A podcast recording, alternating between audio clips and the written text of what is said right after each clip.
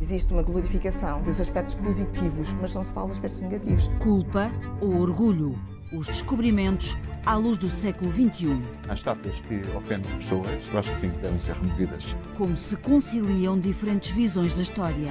Não faz sentido nenhum. Passaram 300 anos, vamos reparar tudo isso? Eu sou a Amélia Moura Ramos e este é o podcast Pretérito Imperfeito os descobrimentos à luz do século um. XXI.